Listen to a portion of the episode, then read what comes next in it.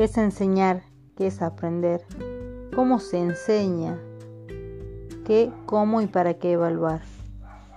Todo eso son algunos de los interrogantes que nos planteamos en nuestra formación docente. Soy Cassandra Guzmán, estudiante del segundo año del profesorado en artes visuales desde la unidad curricular de didáctica a cargo del profesor Lucio Díaz.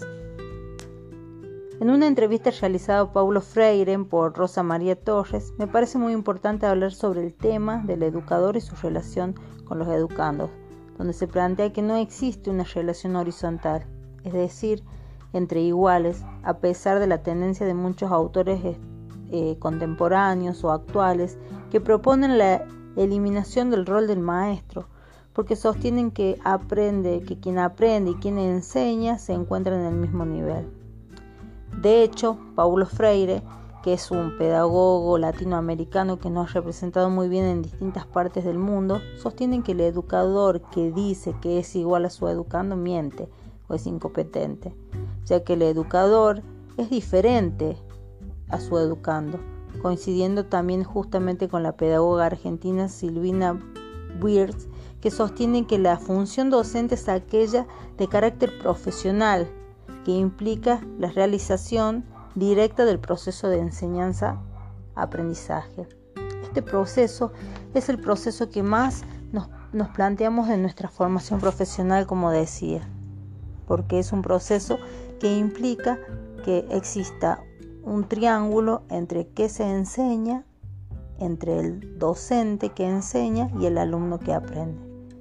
Si bien en los tiempos actuales esta idea de que el docente es solamente quien imparte conocimientos, ha variado un poco de acuerdo a diferentes posturas, pero también se puede decir que a medida que hemos eh, avanzado en el sistema educativo, lo que ha crecido mucho es el aporte que nos da para, para poder llevar a cabo este proceso, es el diseño curricular, que es un documento que nos sirve para poder plantear qué contenidos son necesarios y cómo los vamos a enseñar.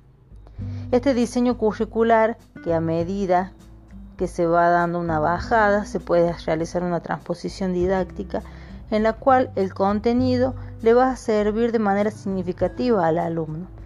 De hecho, muchas veces, y también me apoyo en esto que es la cuestión de, de Vygotsky, del andamiaje, de las zonas de desarrollo próximo, sostengo que, al igual que Paulo Freire, un docente tiene siempre un conocimiento mucho más amplio en relación a su alumno.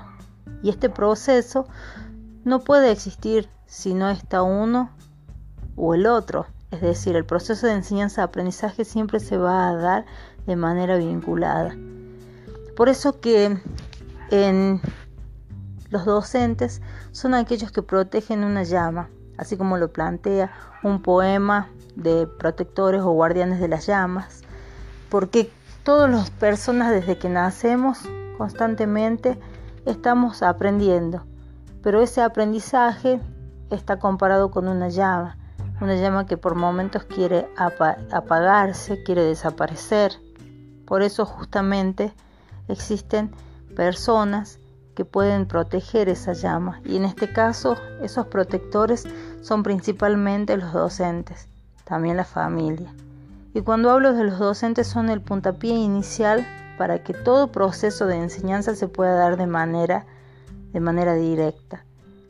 Pero que aquí es una cuestión que también me puedo plantear en relación a que hemos transitado por una pandemia, en la que justamente muchos pedagogos ponían en tela de juicio si era necesario que exista un educador, es decir, si el rol del docente, del maestro, debía ser igual o debía tener alguna modificación.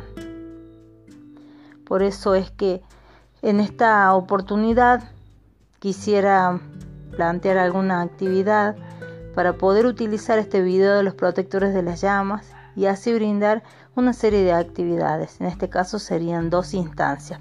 La primera dirigida a los padres, a los padres de alumnos del séptimo grado, de la escuela primaria, a quienes les plantearíamos la necesidad de tomar en valor el rol docente, que es un rol muy importante y que es muy necesario dentro de la educación de los niños, niñas y adolescentes. Por otro lado, me gustaría usar eh, para una clase otra instancia que sería dirigida a los alumnos de séptimo grado en el que se trabaje los valores a través del arte. En estos valores poner en ellos el aprendizaje o el conocimiento y la aplicación de lo que sería el respeto, la responsabilidad, el compromiso, el compañerismo, la empatía, en el que tengan que realizar una actividad justamente con alguna técnica de arte.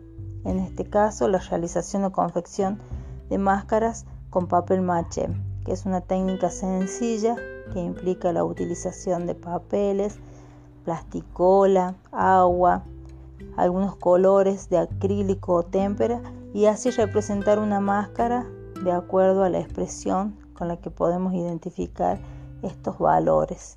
Sería una técnica sencilla donde también sería un hilo conductor para poder trabajar con este video de, del poema de los guardianes de las llamas y poder trabajar con los alumnos los significativos que es poder expresar a través del arte los sentimientos, las emociones y trabajar los valores socialmente válidos que les sirven para su vida en sociedad, para su vida escolar también. Muchas gracias.